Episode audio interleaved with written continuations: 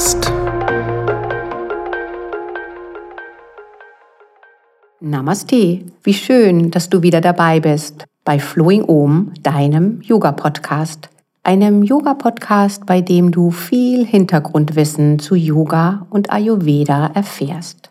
Das zurzeit populärste Gewebe der Wissenschaft, der Bewegungsexperten und der Industrie ist das Fasziengewebe. Aber sind wir Yogis nicht schon lange mit dem Fasziengewebe vertraut? Wo erfahren wir den Prana und die Lebensenergie? Wo nehmen wir uns bei achtsamer Yoga-Praxis wahr? Genau hier, im Fasziengewebe. Auch die Osteopathie und die Rolfer arbeiten schon immer mit dem Bindegewebe und seiner Energie.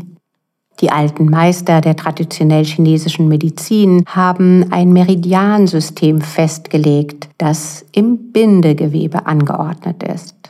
Nun macht es also die westliche analytische Sichtweise möglich, naturwissenschaftlich relevante Erklärungen für die Jahrtausende alten ganzheitlichen Erfahrungen und Herangehensweisen der Yogis zu finden. Physiologisch nachweisbare Prozesse werden zu Erklärungsmodellen von holistischen, energetischen Wissen. Das kann alle Yogis freuen, weil auf diese Weise Menschen zum Yoga eingeladen werden, für die solche Erklärungen nötig sind. Menschen werden auf einen Erfahrungsweg eingeladen, indem sie zunächst sich auf wissenschaftliche Hinterfragungen beziehen können. Für alle, die dem Yoga schon verbunden sind, ändert sich aber nur wenig. Yoga und Faszien. Betrachten wir rückwirkend die Studien und Trainingsrichtlinien der letzten Jahrzehnte, wurden immer einzelne Strukturen oder Körperfunktionen in den Mittelpunkt gestellt. Zunächst das Krafttraining der Muskulatur in den 70er Jahren, gefolgt vom Herz-Kreislauf-Training. In den 90er Jahren wurde viel über richtiges und falsches Dehnen diskutiert. Das 21. Jahrhundert begann mit der Core Stability, dem Erwachen der Pilates-Methode und dem Interesse an der intrinsischen, also tief liegenden Muskulatur. Nun ist es also das Bindegewebe. Die erste revolutionäre Betrachtung ist, dass das Fasziensystem wie ein Netzwerk dem Körper durchzieht und alles miteinander verbindet. Dr. Robert Schleib, einer der führenden forschenden Spezialisten, beschreibt das so. Ein den ganzen Körper umhüllender Bodysuit der sich nahtlos in zahlreichen Beuteln und Septen bis ins Innere jedes Muskels, in tubenartigen Umhüllungen der Nervenbündel und Gefäße durch die inneren Organe zieht. Während das griechische Wort Anatomie aus Anna auf und Tomie Schnitt besteht, heißt Faszien verbinden. Um den Körper und seine Funktionsweise zu erklären, wurden zunächst das weiße Bindegewebe ausgeschnitten, damit Organe und Muskelverläufe erkennbar waren. Die kollagenen Strukturen wurden lediglich als Füll- und Verpackungsmaterial angesehen. Erst durch diese neuesten Faszienforschungen wurde dem Bindegewebe eine raumgebende, formgebende Struktur und eine Ganzkörpervernetzung zugeordnet. Damit gibt es eine wissenschaftlich nachweisbare und erklärbare Struktur, welche das yogische Wissen der Verbundenheit verkörpert. Vitalität, Leistungsfähigkeit und sogar Glück sind viel mehr als die Summe einzelner Teile. Die yogische Sichtweise alles ist eins wird sozusagen wissenschaftlich nachgewiesen.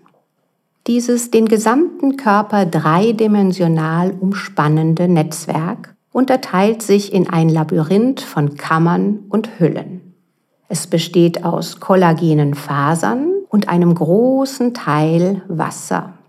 Bindegewebe grenzt Strukturen voneinander ab, füllt Räume aus, gibt Zug und Druck weiter, ist eine mechanische Barriere gegen eindringende Fremdkörper, hat aus immunologischer Sicht Abwehrfunktion gegenüber sogenannten Fresszellen und dient dem Transport und der Ernährung. Viele differenzierte Aufgaben brauchen unterschiedliche Strukturen. Dazu können straffe Netzstrukturen, feste Platten und Bänder, aber auch lockeres Bindegewebe genutzt werden. Alle diese unterschiedlichen faszialen Strukturen sind mit vielen Wahrnehmungsorganen, sogenannten Propriorezeptoren, durchzogen. Ein gesundes Bindegewebe sendet Rückmeldung über Bewegung, Haltung, Koordination sowie über die Welt und den Körperbezug dazu. 80 Prozent der freien Nervenendigungen befinden sich in den oberflächlichen Strukturen des Bindegewebes. Anmut, Bewegungsfluss, aber auch Selbstwahrnehmung und die Lebensqualität in seinem Körper zu Hause zu sein, ruhen im Bindegewebe. Der Körpersinn wird von vielen Verhaltenstherapeuten als ein wichtiger Faktor für die Entwicklung eines gesunden Selbstbewusstseins und sogar die Intelligenz gesehen. Tom Myers, der Autor des weltbekannten Buches Anatomy Trains, sieht hier die entscheidende Verbindung zwischen Yoga und dem Einfluss auf das Fasziengewebe. Er selbst beschreibt sich nicht als Yogi, zitiert dennoch in seinem Lehrbuch der Faszien gleich zu Beginn Patanjali. Yoga tritt ein, wenn der Geist aufhört, sich mit den schwankenden Wellen der Wahrnehmung zu identifizieren. Die Yoga-Praxis als Beruhigung des Geistes und das Ziel, mit dem Geist eins zu werden, beschreibt Meyers als essentielle Grundlage für einen positiven Einfluss auf die Faszien. Fast alle Dinge resultieren daraus, wie Menschen sich wahrnehmen und die Welt wahrnehmen und wie sie darauf reagieren, sagt er in einem Interview der Zeitschrift Physiotherapie im Jahre 2014. Fasziale Spannung ist durch muskuläre Spannung bedingt. Muskuläre Spannung durch neurale Spannung und diese durch den Geist. Achtsame Yoga-Praxis mit dem Fokus auf Wahrnehmen harmonisiert demnach den Tonus des größten Sinnesorgan des menschlichen Körpers. Täglich reagiert der Körper auf Stress mit Anpassung und Veränderung. Das ist gesund und lebenserhaltend. Distress dagegen, wenn der Körper über längere Zeit hinweg anhaltendem Stress ausgesetzt ist, schädigt Körper, Geist und Seele. In drei verschiedenen Formen kann Stress die Faszien angreifen. Überforderung und emotionale Belastung führen zu bestimmten Körperhaltungen. Es gibt Kompressionen bestimmter Körperstrukturen. Die Gleitfähigkeit des Fasziengewebes leidet. Bestimmte Bereiche werden immobiler. Daraus entsteht Adhäsion, ein Verkleben der Faszien, weil sie nicht mehr ausreichend bewegt werden. Der Bewegungsmangel führt gleichzeitig zu erhöhter Muskelspannung, die die fasziale Verklebung verstärkt. Die zweite Reaktion auf anhaltenden Stress ist eine Erhöhung des Cortisolwertes. Dazu kommen andere biomechanische Stressreaktionen. Faszien als Informationsträger reagieren schnell und verkleben.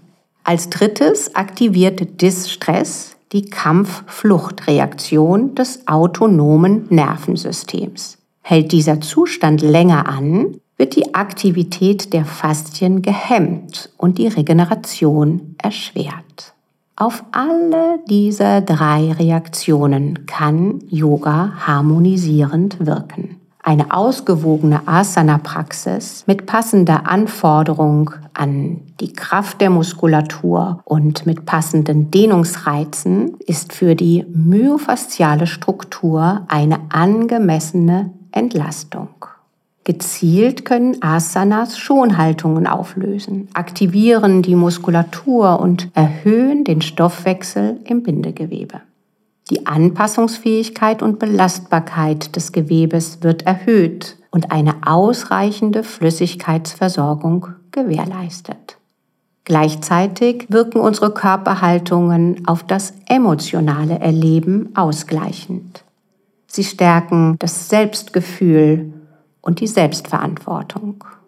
Die Wirkung von Pranayama, den Atemübungen auf den Hormonhaushalt und die biochemischen Aktivitäten wurde in vielen Studien nachgewiesen. Ebenso wie der Einfluss von Meditation auf das Nervensystem. Was bedeuten die Faszienforschungen jetzt ganz praktisch für deinen Yoga-Unterricht? Den positiven Einfluss auf das Fasziensystem sehen die Pioniere der Faszienforschung also vor allem in der Ganzheitlichkeit des Yogas, den positiven Wirkungen auf Geist und Psyche. Faszien lieben Bewegung und leben von ihr. Sie benötigen verschiedene Reize, um flexibel, anpassungsfähig, gleitfähig und belastbar zu sein. Noch einmal Dr. Robert Schleib. Wer sich nicht bewegt, verklebt.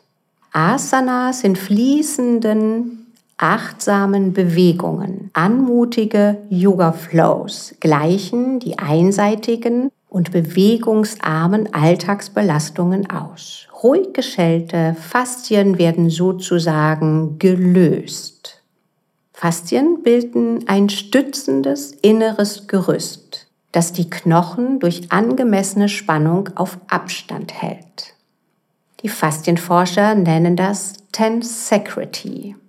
Tension für Spannung und Integrity für Ganzheit, Zusammenhalt.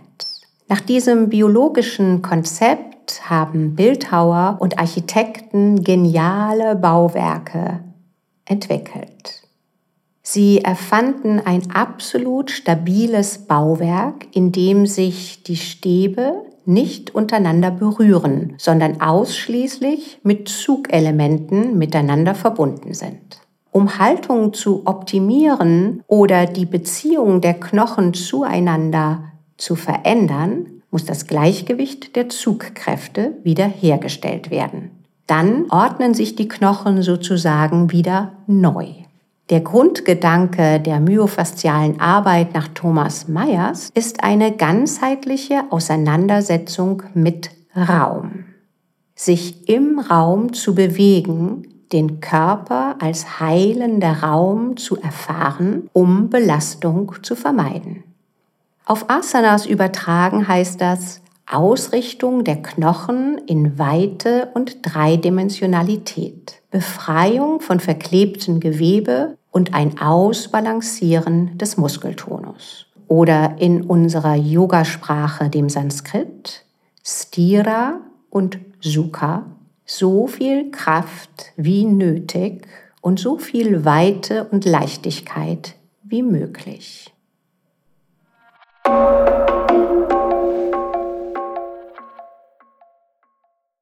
Wenn wir bei der Ausrichtung unserer Asanas das fasziale Netzwerk in den Fokus nehmen, haben sich zum großen Teil die Vorgaben der Ausrichtung des strengen Leimens gelockert.